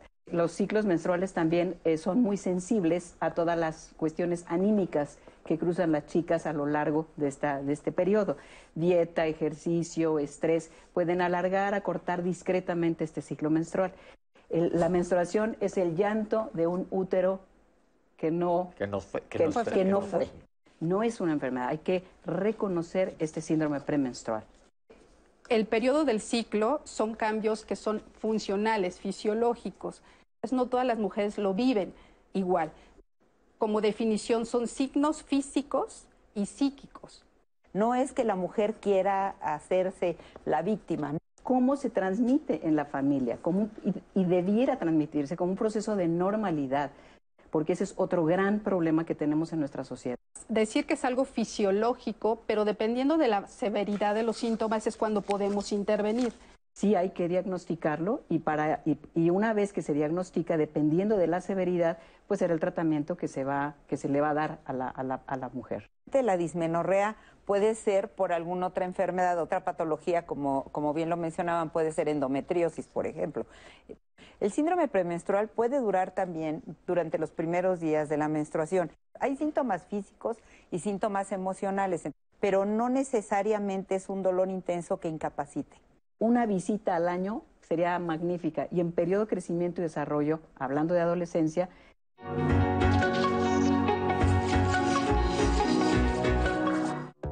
pues como tratamiento tenemos eh, una serie de intervenciones terapéuticas que funcionan y funcionan bastante bien. Una de ellas y la principal, sobre todo una vez que hacemos un diagnóstico adecuado de síndrome premenstrual, sería el tratamiento con anticonceptivos orales combinados de dosis bajas. Estos anticonceptivos orales de dosis bajas nos ayudan mucho a tratar de eh, ordenar o tratar de hacer eh, un estado hormonal más o menos eh, controlado, eh, porque se supone que el síndrome premenstrual podría tener alguna, como base, algún tema de desajuste hormonal. Entonces los anticonceptivos orales eh, combinados son una excelente herramienta terapéutica. No todas las pacientes están indicadas a que los usen, es por eso que siempre se les eh, pide a las pacientes que vayan con el médico. Hay pacientes que tienen contraindicaciones para usar eh, tratamientos hormonales y pues el médico ya les podrá informar de una manera adecuada. Ahora bien, otro tema en cuanto a tratamiento, eh, intervención terapéutica, un tratamiento médico, pueden ser eh, medicamentos ansiolíticos que se pueden utilizar también durante estas fases del síndrome premenstrual. Esto se deja para pacientes que tienen agudización de los síntomas, sobre todo los síntomas eh, eh, no tanto físicos, sino aquellos síntomas emocionales, que también se pueden utilizar de una manera adecuada y pueden resolver en mucho las molestias de este síndrome. Gracias, doctora. Doctoras, entonces, eh, el tratamiento no es para todo el mundo, hay que individualizar cada caso. Así es. Y yo quisiera aclarar una cosa. Cuando una persona tiene síndrome premenstrual, es un conjunto de síntomas y, sin- y signos que se van presentando en esta temporada. No es que sea una enfermedad como tal, pero claro que dependiendo de la intensidad se tienen que tratar. Y el dolor per se ya lo encajonamos en otra cosa. No es que no exista o que, se- que no sea incapacitante, puede ser incapacitante y requerimos de estudiar en especial esta dismenorrea o dolor menstrual. No es que no les debamos de creer que tienen dolor, sí, pero a lo mejor se puede ser chimuelo y cacarizo, o sea, puede tener síndrome premenstrual y una dismenorrea intensa. No debemos menospreciar los síntomas. Si una mujer le crea un problema para su vida diaria, tiene que acudir al médico, tiene que ir a pedir ayuda y seguramente se va a sentir mejor. Perfecto. Y, y yo creo que también, eh, como reafirmando un poco esto, es eh, el médico es el que hace el diagnóstico, ¿no? Porque ahora, eh, pues con entrar a las redes sociales, eh, las chicas se hacen sus propios diagnósticos. Entonces, sí es fundamental que si este dolor va en aumento, que si no puede ir a la escuela, a la secundaria, a la prepa, que, que, tiene dolor muy intenso, acude con el médico. El médico es el que dice si hace falta un ultrasonido, si hace falta un perfil hormonal, si hace falta otros estudios de, de gabinete, porque nos hacían una pregunta de en qué momento se debe tomar la muestra para un perfil hormonal. Esta es competencia del médico, porque aunque vaya y se lo haga en un laboratorio, no sabe interpretarlo. Y esto es parte de la competencia, y no es por ignorancia, es porque es competencia de los médicos hacer la interpretación. Se requiere saber cuándo fue el primer día del último ciclo, cuáles son los signos y síntomas. O sea, es todo un, todo un acervo de conocimientos para poder tener un diagnóstico. Perfecto. Citlali, algunas otras preguntas antes de que nos empiecen a contestar nuestros especialistas. Tenemos muchas, Pepe. Voy a traer todos los comentarios de YouTube en donde nos están poniendo, bueno, excelente tema, eh, como todos los que ponen en el programa. Nos dice Cece Vega, me gustaría saber cuáles son las alternativas en el tratamiento que no sean con uso de medicamentos, ya se lo dijimos, pero si quieres anotar algo ahí al final, Pepe. Mónica Cano, tengo 41 años, he notado incomodidades del síndrome premenstrual, pues esto ha cambiado. ¿Será más, co- será más complicado cuando yo llegue a la menopausia o a la premenopausia? Cintia Garnier dice, tengo 29 años, en mi, en mi irregularidad, soy bastante regular, por así decirlo, ahí me confundí un poquito, dice que su complexión es delgada, pero que su busto es muy pequeño y que desde hace un par de años tiene mucha sensibilidad y le dio a dar mucha comezón. Eh, dice que no concibe ni siquiera el poder dormir boca abajo, dada que la molestia pues es importante. Se inflaman un poco cuando empieza el periodo. Dice si esto regresa a su normalidad, es un síntoma común, es normal lo que le está sucediendo a ella y dice que pues bueno, nos pide orientación. También Caro nos dice que lleva 30 años tomando dos pastillas de ácido menfenámico es lo único que le ayuda, que se la recetó el ginecólogo, pero que ha visto que es una dosis muy fuerte y que pues este es frustrante para ella tener que tomar esto si es la única la única alternativa que tiene. Dice "To- toda la vida tengo que tomarlo, yo no me siento muy mal. Dice dolores, mareo y vómito, pero tengo casi 40 años y los cólicos pues a veces sí vienen muy fuertes. Entonces ahí eh, pues a ver en qué le podemos comentar al respecto. También Ana Estrada nos dice, pueden hablar de los síntomas durante la menstruación, ya lo hemos hecho aquí en este en el periodo, eh, en, el, programa, lo hemos hecho en el programa y también Carolina Luis nos dice, bueno, con respecto a este comentario, en una llamada, nos dice que está en desacuerdo en que normalicemos el aspecto de la menstruación, pues no se valorizan todos los síntomas que hay respecto a las personas que han sufrido de diferentes dolores. Dice que, por ejemplo, ella tiene que tomar dos pastillas de un ácido que es un medicamento muy fuerte y que desde los 18 años lo va a tomar para toda la vida. Así que el médico le dijo que esto era tan normal como ir al baño y eso es algo que no le parece pues tan normal. Y precisamente nos hace referencia a que estos comentarios son los que justifican que las personas consideren que esto es un mito. Debería de tomarse más en cuenta que se manifieste como una enfermedad. Nos, nos dice. Y también muchas personas nos preguntan si es bueno para el riñón y para el hígado eh, estar tomando cada mes un medicamento eh, como un antiinflamatorio, si esto no las lesiona o qué les podría estar pasando. También nos piden que hablemos sobre menopausia antes de los 50 años. Recuerde que todos sus comentarios los tomamos en cuenta para las futuras programaciones aquí en Diálogos, Pepe. Perfecto, pues vamos a empezar porque se nos va a ir el tiempo con los lo que nos contesten nuestros especialistas lo- los comentarios. Eh, ¿Puede pasar el síndrome premenstrual inadvertido? O más bien ser asintomático. Pues sí, pues sí, claro, perfecto. sí, puede ser. Hay gente que no siente nada y que o que pasó el tiempo y se fue acostumbrando a los cambios. Y dice, bueno, sí, como que se me hincha un poquito los senos, como que me inflama un poquito, pero se me quita. Se acostumbra con lo que decía hace rato Pues es que, que con es paso del fisiológico, tiempo- no es, cambios. no, no es una Son enfermedad. cambios. Ojo lo que Cuando, acaba de cuando decimos es- fisiológico decimos que es... No es una enfermedad. Cambios. Es- Exactamente. Tenemos las hormonas que suben y bajan durante el- todo el ciclo, los estrógenos, progesterona, que tienen efectos sobre el cuerpo. Entonces- y eso es lo que tenemos. A veces el efecto en ese ciclo fue que tuve un poquito, no me entró bien el anillo. Pero para otra mujer que no me entre el anillo es un shock. Entonces, bueno, hay que bajarle a ¿Cómo la sal. vive? Claro. O sea, por eso lo individualizamos. Y ahora, el proceso este, aprovechando, la menstruación es totalmente normal. Lo que no es normal es tener dolores, que no pueda yo ir a trabajar y que entonces ese es lo que nos referíamos de un dolor incapacitante. Solución, ir al médico. Perfecto. Y descartar otras enfermedades, porque a lo mejor eh, si decimos es que tengo dolor pero me lo aguanto, no, ve al médico, Claro. que vean por qué tienes ese dolor y a lo mejor puedes tener un tratamiento. Tampoco puedes decir no voy a tomar nada. Esa pregunta que decían de que es que es normal que tenga que tomar ácido mefenámico. Bueno, pues si con eso la pasas bien y puede y lo estás tomando un día o dos días al mes, No te pasa nada. no, pasa, nada, no es no es tóxico para la cantidad que estás tomando. Perfecto. ¿El placebo ayuda? Sí, de hecho hay algunos estudios que comentan que algunas mujeres mejoran y entonces es cuando uno ve ahí el componente emocional que puede influir de forma importante. ¿Se quita con el tiempo o se normaliza? Yo creo que se normaliza dependiendo de la intensidad. Si es muy intenso no se va a normalizar, a lo mejor se va a exacerbar, Claro. porque va a crear más ansiedad, porque cada mes van a esperar la menstruación con miedo. Y se va porque, haciendo peor, y se va haciendo peor. Entonces, no debemos de menospreciar cuando una persona tiene muchos síntomas. Tenemos que acudir al médico. Y, y- y yo quisiera este mito, pero yo lo escucho, y sobre todo las mamás, es una vez que inicia relaciones sexuales, todo Se te quita, ¿no? No O sea, no. mito. Hay- sí, totalmente, es un mito, ¿no? Porque sigue habiendo como este concepto de que el himen es una tapadera y que en el momento en que alguien tiene una relación coital, eh, se rompe y entonces ya, ya no hay posibilidad de cólicos, dolores, o sea, mito, Mito total. 100%.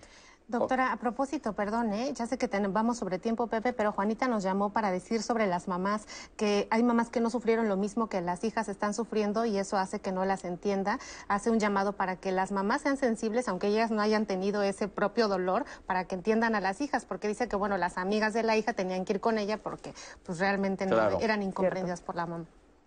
Y justo alguien que nos habló y nos dijo, es que no me incapacitan en el trabajo. Entonces ahí ya estaría que el dolor está muy fuerte y entonces no nada más que sea síndrome premenstrual, pero tiene una dismenorrea Claro, asociada fuerte que amerita un tratamiento. Por supuesto. Ok, y también alguien comentaba que los hombres somos poco sensibles a esto por falta de conocimiento. Ese es el objetivo de este programa. Eh, ¿Cómo diferenciar con endometriosis? Por eso ir con el médico. Claro. Por supuesto. Y que si el hipotiroidismo empeora los síntomas y qué se hace. No, realmente no hay un impacto negativo como tal. Obviamente que sí, esta mujer tiene otros síntomas que pueden estar asociados con hipotiroidismo o hipertiroidismo, pues obviamente hay que tratarlos, pero el médico es el que evalúa. Tú tienes signos y síntomas de hipotiroidismo, pues hay que tratar, pero no como una... Es lo que habría que hacer diagnóstico diferencial, pero el hipotiroidismo no te genera... Pero hay que tomar en cuenta que el hipotiroidismo en algunas mujeres, si no está tratado, le va a causar depresión. Y entonces esto va a empeorar el síntoma, pero no es porque el hipotiroidismo produzca el, síndrome El síndrome, premenstrual. Hay dices, que tratar el cosas. hipotiroidismo. Hicimos un programa ya de tiroides y hablamos de esto y entonces ahí te pedirán, como dice la doctora, cuando te pedirán un perfil hormonal ginecológico, si ven algunos síntomas te pedirán un perfil hormonal tir- de tiroides y se sabrá qué está pasando ahí. Tengo 52 años y me dan convulsiones. ¿Se puede, ¿Se puede hablar, esto es una catatonia menstrual? ¿Qué es esto? ¿Qué le está pasando y qué le recomendamos? Bueno, la verdad es que sí hay unos cambios en esa transición a la menopausia que muy probablemente sí ya está arreglando, todavía hay, en este cambio, pero hay mujeres que pueden presentar convulsiones y ahí es cuando uno interactúa de que el factor hormonal influye en receptores específicos que pues, a veces pueden ser hiperexcitables para ese tipo de mujeres. Entonces yo creo que sí, primero hay que revisar que no tengo un problema neurológico, que no tengo algún tipo de epilepsia, pero definitivamente las hormonas en algunos grupos especiales pueden manifestarse de diferentes formas. Y ahí que vaya el neurólogo. Por supuesto. Definitivamente Y que vaya con un neurólogo. efectivamente se le Hay llama eh, Así es, epilepsia catamenial. Así es, así es. Perfecto. Eh, es que si se asocia el síndrome premenstrual a infertilidad. No. No. Ok. tiene que ver. Eh, a mí me da mucha diarrea y dolor abdominal. Probablemente tengo un colon irritable asociado, pero hay que ir ahí a investigar qué es lo que Hay está muchos pasando. síntomas y muchos signos que se pueden asociar a- al síndrome premenstrual. ¿Es real que se bajan las defensas? no, no de forma que podamos decir. Tengo una inmunodeficiencia, Exacto, por ¿no? supuesto. no. Ahí cuenta más, por ejemplo, el estrés. Ok. El estrés sí contribuye a que el sistema inmune esté, esté, esté deprimido. ¿Aumenta o baja la libido? Dicen que les, habrá personas que les sube y otras que les baja. Así ¿No es, todo depende. Es la irritabilidad a nivel cerebral que comentaba la doctora. puede que estén muy exacerbadas y, y en la libido y otras que definitivamente no quieran ver a la pareja. ¿El síndrome premenstrual se asocia al síndrome de ovario poliquístico, a obesidad o a resistencia a la insulina? No. No, nada más hay que descartar. Cosas diferentes. Ok. ¿Es peligroso tener relaciones sexuales durante la menstruación? ¿Qué pasa con esto? No es Pues que sea peligroso. Es, primer lugar, y hablo obviamente en mi área adolescencia, hay que utilizar condón porque, bueno, favorece de alguna manera, si hay una infección de transmisión sexual, se puede mucho más favorecer. fácil. Y la otra es, de alguna manera, eh, eh, los estudios en, en salud reproductiva respecto a la sobrevida del espermatozoide, bueno, no está exenta de un posible embarazo.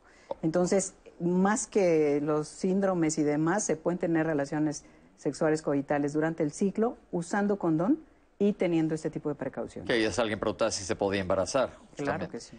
Es, ¿Cuándo tomar medidas? ¿Cuándo ir con el médico? Ya dijimos, iniciando la adolescencia y de preferencia un par de veces al año.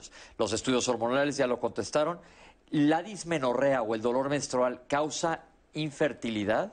Si la causa es endometriosis, podría ser ser, una causa, pero claro. se tiene que hacer el diagnóstico. Yo quisiera aclarar una cosa. No se requiere hacer perfiles hormonales para hacer el diagnóstico de síndrome premenstrual.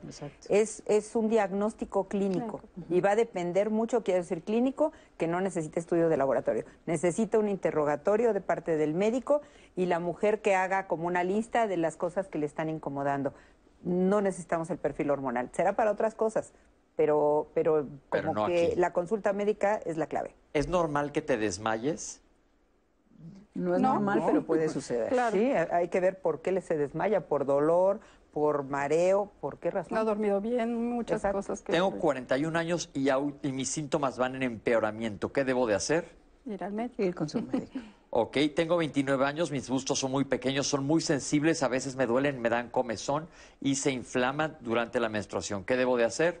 Ir Pues, al médico. es ir al médico, claro. Ok, la persona que habló que dice que, que le molestó el, el comentario, le pido una disculpa, que dice que no debemos de normalizar la menstruación porque se debe considerar como enfermedad, porque cómo lo puedo comparar con ir al baño, que eso sí es normal, a ella le duele mucho y toma tratamiento. No, se debe, pero ya dijeron que no es una enfermedad, Claro, la menstruación no es una enfermedad. La menstruación es un algo fisiológico. Fisiológico y normal, y quiere decir lo mismo. Así es. Que Ese se es- va a presentar en las mujeres. Lo que no es normal es que tenga los síntomas. Es, Eso es lo que tenemos que tratar. Los síntomas que empiezan a crear molestias y que no la dejan seguir su vida normal. Entonces, eh, ¿es algo asociado a las hormonas? Sí, pero el nivel de síntomas es lo que vamos a tratar.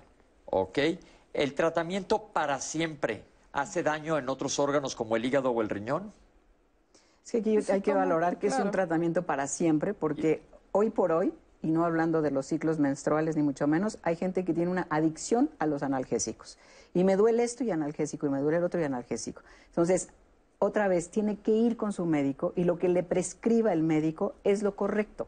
O sea, si le prescribe eh, analgésicos el primero y segundo día o un día antes del ciclo, el primero y el segundo día del ciclo, es perfectamente. Los medicamentos también están diseñados para este tipo de dolores. Entonces, obviamente, no automedicarse y si te lo está indicando un médico es porque el médico sabe lo que te está dando y sabe las posibilidades de efectos colaterales. Pero aquí se, sobrepa- se pone en una balanza, hay que quitarle el dolor y como dijo la doctora, la persona que toma unos días al mes ácido mefenámico no, le va a pasar nada a largo plazo.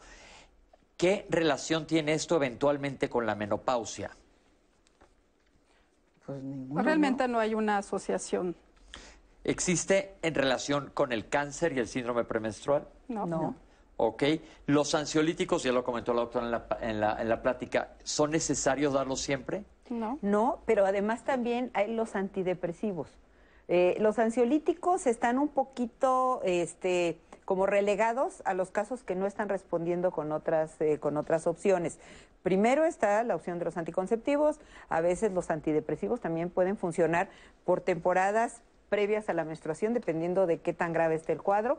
Y los ansiolíticos, pues es la última, la, la última bala que nos queda en el, eh, en el revólver. O sea, tenemos que intentar otras alternativas, pero ¿tienen lugar? Pues sí, a veces tienen lugar. ¿La terapia psicológica tiene lugar en esto? También. Yo creo que en esto y en todo, Por supuesto, ¿no? claro, de claro. todo hemos hablado de esto varias veces. Y una pregunta más, bueno, que sa- sale aquí en el guion que comentan, es bien importante que rompamos el tabú porque muchas veces dicen a una adolescente le van a dar anticonceptivos, es como de permitirle que vaya a tener relaciones sexuales. Si hablan de esto, por favor, porque no quiere decir que se los están dando para que no se vaya a embarazar, sino si nos explican esto y romper este tabú porque existe comúnmente. Yo creo que, perdón, si me permiten, eh, la anticoncepción también tiene beneficios no anticonceptivos, que en estos grupos especiales, si tienen síndrome premenstrual, dismenorrea, obviamente que estas chicas se van a ver beneficiadas, pero buscamos el beneficio terapéutico. Pero si estas chicas tienen relaciones sexuales, ahí tenemos un beneficio dual, evitar que se embaracen y aparte damos el tratamiento para la enfermedad. Pero esto no les va a generar daños a su salud, que creo que eso es importante y por eso nuevamente repetimos, es necesario que acudan al médico para que ellos evaluemos si requiere diferentes tratamientos. Y anticonceptivos orales no son iguales todos. Por supuesto. No, pero también yo creo que vale la pena porque muchos médicos que no están dentro de la especialidad eh, les da miedo dar hormonales en menores de edad. Entonces, la norma oficial mexicana contempla de, de planificación familiar el que se pueda dar métodos anticonceptivos a adolescentes. Y además está amparado por todos los eh, acuerdos que ha firmado México en cuanto a la protección, protección de la niñez y demás. Entonces, cualquier médico que una paciente solicite métodos anticonceptivos, ya sea para un tratamiento médico o para anticoncepción, estamos obligados a atender al paciente. Y quitar el miedo de dar los anticonceptivos por mucho tiempo. Habrá chicas que tengan que tomarlo muchos años y le va a ayudar a quitar los, los efectos eh, secundarios del, del síndrome premenstrual. Perfecto, pues básicamente esto fue el programa. Yo creo que se dio mucha información, se aclararon muchas dudas. Espero que haya sido claro. Eh, salieron muchas preguntas. Muchas. Y, y, las que se quedaron al blog. Ah, bueno, entonces está el blog ahí y el programa se va a subir a las redes para que lo vean. Antes que nada, muchísimas gracias, por estar aquí con nosotros. Gracias, gracias. Que mucha información. Los esperamos aquí pronto y gracias a ustedes por acompañarnos. Esto fue Diálogos en Confianza, Citlali. Pepe. Gracias.